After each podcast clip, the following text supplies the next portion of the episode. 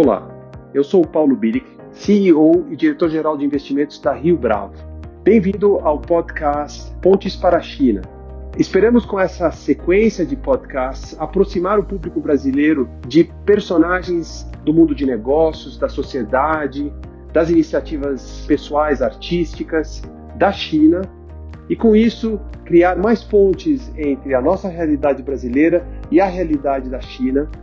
A nossa primeira edição desse podcast traz Eric Chan, que é o Chairman e CEO do Bund Finance Center, um empreendimento imobiliário diversificado em Xangai, no Bund, a avenida mais emblemática da cidade, com iniciativas muito originais na frente de arquitetura, de desenvolvimento urbano, de ocupação comercial e corporativa.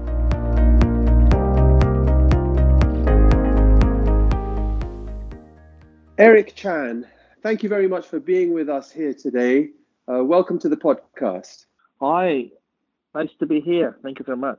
Well, the topic today is uh, the uh, very significant uh, Bund Financial Center development in Shanghai uh, led by mm-hmm. Fosun, which is a major shareholder in Rio Bravo Investimentos. And um, we would like to, as Brazilians, listen to the story of this very uh, impacting investment in a very relevant uh, site in Shanghai. And through that, mm-hmm. learn about uh, real estate development in Shanghai, um, possibly attempt some parallels with Brazil, but also understand the city of Shanghai, the urbanization of the city and its development, uh, China, um, mm-hmm. also retail uh, activities and um, corporate location activities, as well as finally and possibly as importantly as everything else, the impact of uh, COVID contention measures on all of these business activities. Does that sound like an appropriate agenda for you, Eric? That's sure. Okay, let's do it then. Well, my first question, okay. if I might begin, is could you tell us a little bit about the background of the specific location so that I can, our listeners can understand where in Shanghai are we talking about? What is the Bund, which is a name that uh, visitors might know about, but other people who have never been to Shanghai possibly not? And uh, what role did it play in the development of Shanghai? And uh, what does the Bund mean for China in terms of its international standing?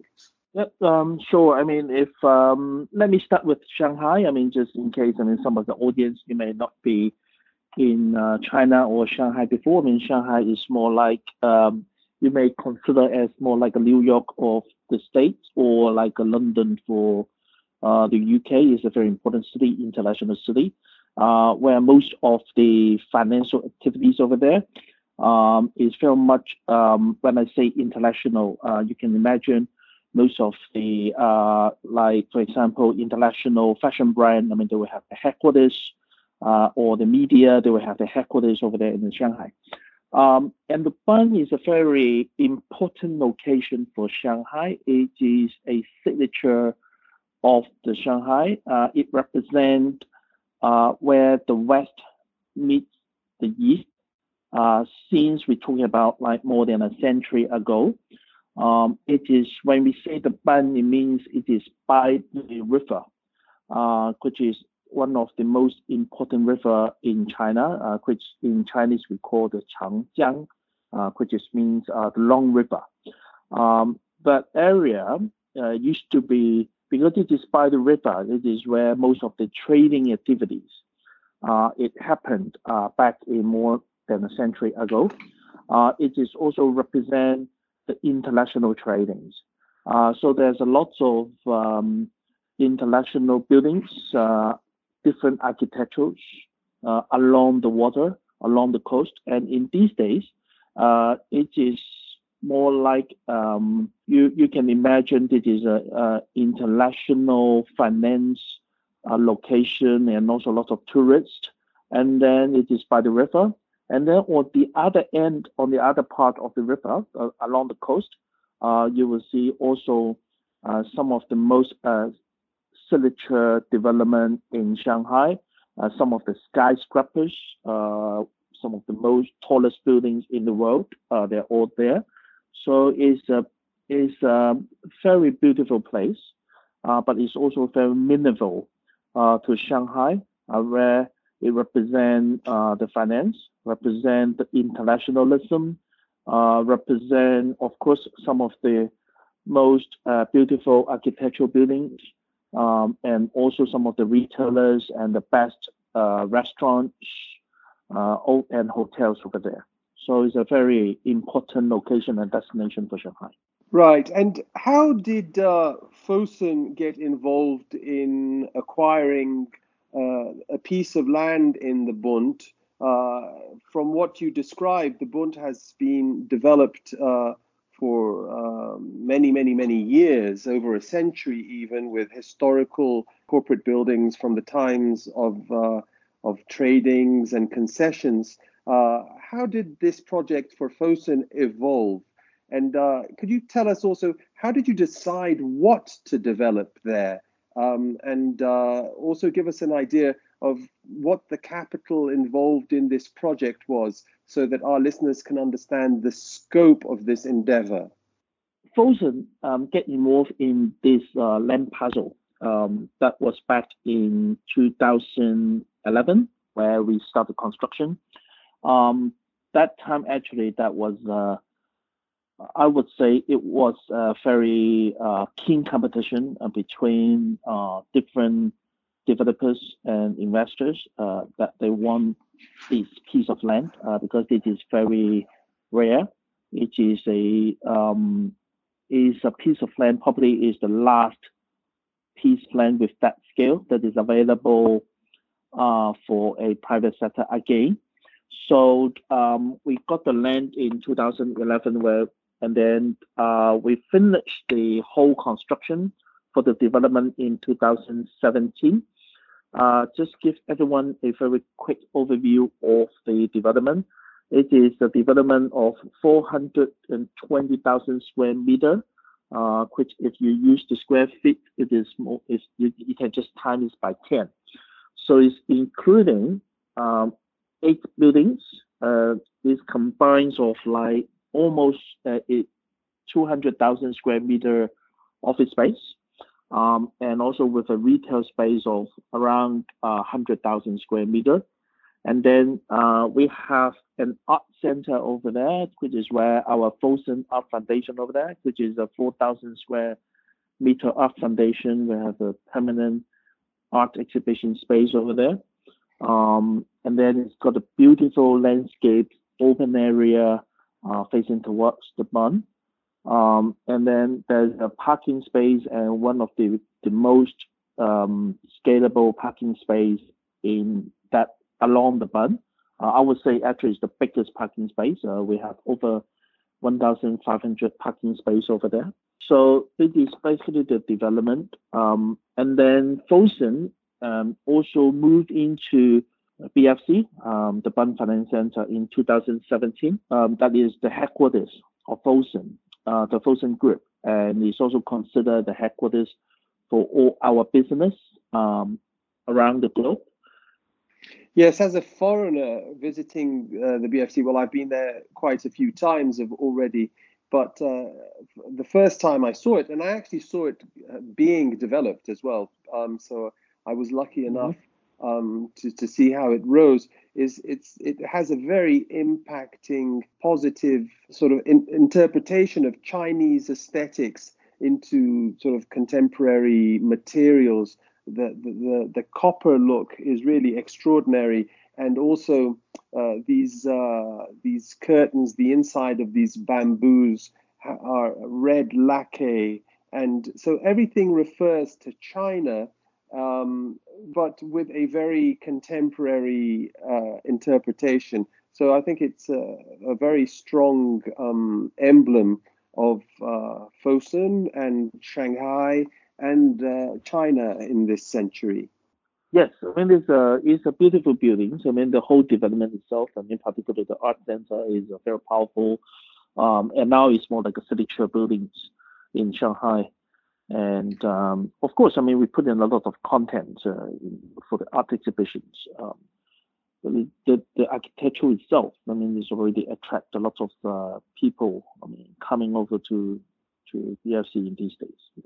Yeah, and uh, we know that China, uh, Chinese people, uh, the development of uh, apps on uh, mobile phones, the uh, intensity of use of these applications in China is very high. Of course, Alibaba is a global emblem of the successful development of an app and the very intense use of this app for e-commerce consumption of all kinds and even uh, investment in machinery. Sort of, it's gone everywhere in that direction. Which uh, effect has uh, this had on the retail space of BFC?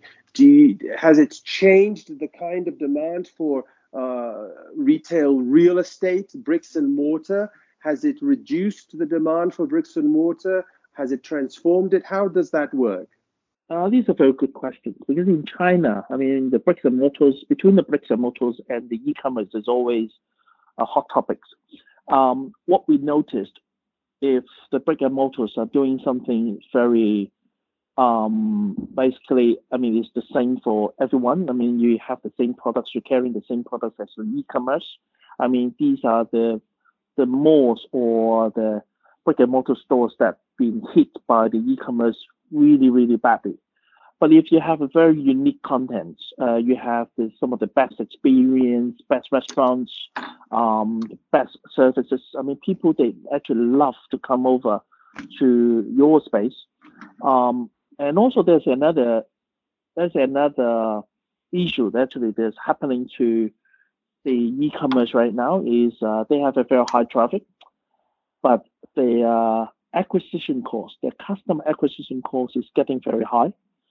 So what the e-commerce they're doing now is they would rather work together with the brick and mortars, um, rather than you know being hostile and you know to fight against with each other. So in BFC, for example, like now we are working very closely with uh, Alibaba, uh, with Tencent, um, and also we're working with some of the most popular social media um, platforms that actually we can actually to them we help them to drive their traffic to their online, uh, which for them is much the quality is much better. I mean for those customers from the offline, um, and also acquisition cost much lower. But to us, I mean we have very interesting content, um, a very strong viral um, amongst the amongst the uh, their own traffic. Um, because for the social media or for the e-commerce, I mean, they are able to cover the whole China, um, which the scale is much better. Uh, but for us, we have the quality customer, so we can actually riding on our own strengths. Uh, we are actually working on together with each other. Um, one of the one of the activities, uh, for example, we work together with the with the Little Red Book, which is one of the most popular um, popular social media platforms.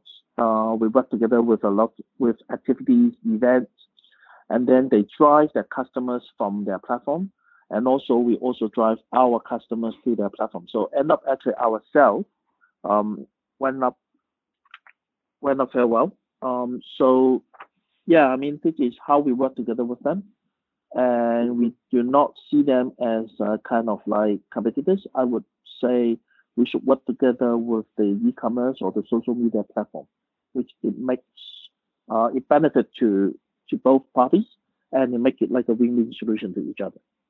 Mm-hmm. Did you say that, that the app is called the Little Red Book? Is that what you said? It's a very interesting uh, platforms like uh, we they they're starting with like what we call the UGC, so they have their customers to put up their own content, put up their own photos, but that after years of development, Redbook uh, come, turns into uh, a lot of uh, particular female customers. They love that, and it's uh, very popular for cosmetics, um, and it's also for fashions. Some of the luxury brands, I mean, they also write on the Little Redbook. I mean, even even like Louis Vuitton, yeah, even like Dior, they're working together with uh, Little Redbook as well. Okay, so it's a very different Little Red Book from the historical Little Red Book um, from yes. from now the past. yeah, that... they are also evolving. Mm-hmm. Right. Okay. Could you then also tell us the same with regards to corporate real estate? What uh, effect uh, has the uh, move towards increasing home office activity in China had on the occupation of bricks and mortar offices? And then one must, of course, consider this particular situation of COVID 19 and how how has that affected um, uh, the occupation of corporate real estate? Um, yeah, this is very interesting because I mean, during the COVID, um, which was the worst time in China, that was back in uh, February and March, and that time actually we were all talking about like working at home, and that time we did think about a question that Paulo you you mentioned um, about whether the demand on the office space will be decreasing very significantly uh, because people, because most of the companies encourage their staff to work at home. Surprisingly, now in this um, today, I mean, we found that actually the demand for the office space um, is actually more than before. Um, we did some some focus group and uh, we also talked to some of our tenants and we noticed that actually some of most of the companies found that actually working at home through like telephone conference or video conference for some reason, I mean, that's very ineffective and very inefficient. I mean, the discussion, I mean, the, um, and then people are getting very tired of like just staying home on their own. So the staff, even the staff, they prefer to go back to the office. They prefer to, you know, have a more like kind of like a social life. They can meet up with their colleagues. They can see people, each other. They can even have a meeting face to face. And then from the management point of view, I mean, the meeting face to face is more effective and uh, it, it drives better results. So turnout, it is very interesting now um, from February to March, and now is uh, August is like about half year, six months.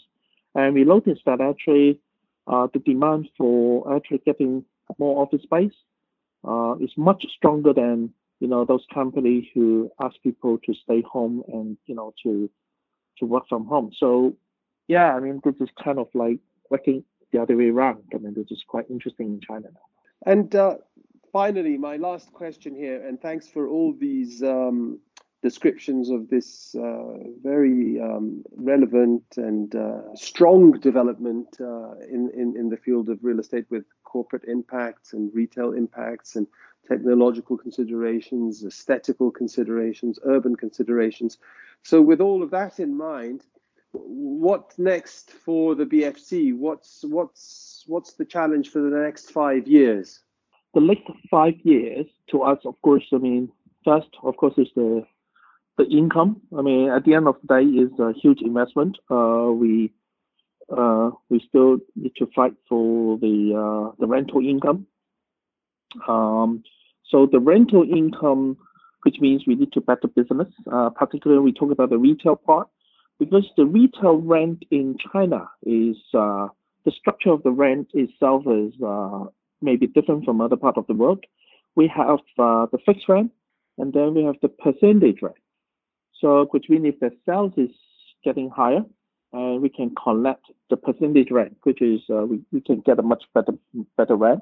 So I mean that is definitely is one of the biggest challenges that we are facing right now. We have to, if we want to have a rental growth, then we need to drive a better business, and um, so we need need more people to shop, to buy, um, to spend the money. And this is one part. The other part is about the office, um, the, the corporate space, the office space. Uh, just the supply of office space in China, um, and also particularly in Shanghai, actually is kind of uh, kind of like oversupply.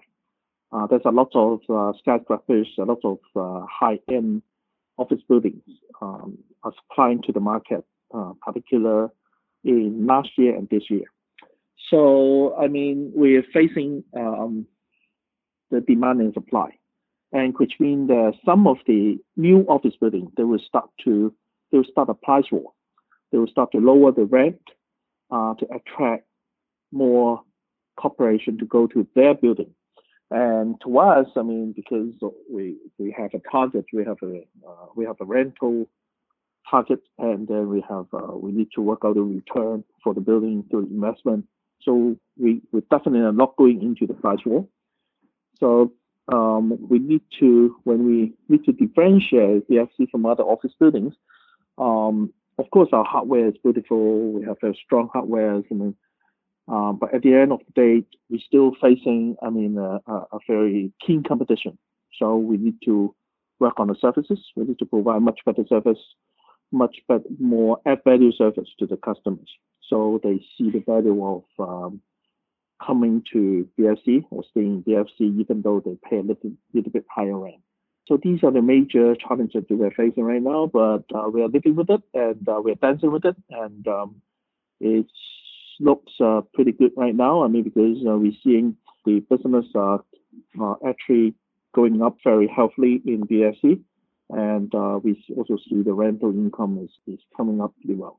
Eric Chan, thank you very much for your presence on our program. We hope to have the opportunity to host you in Brazil personally once uh, international travel is uh, a little bit freer and we can compare some of the more ambitious uh, developments in Sao Paulo, especially, which I think uh, are akin to the scope of, of the BFC, but uh, there is a lot moving in that way, and we have a lot to learn with what you've done there. Thank you very much.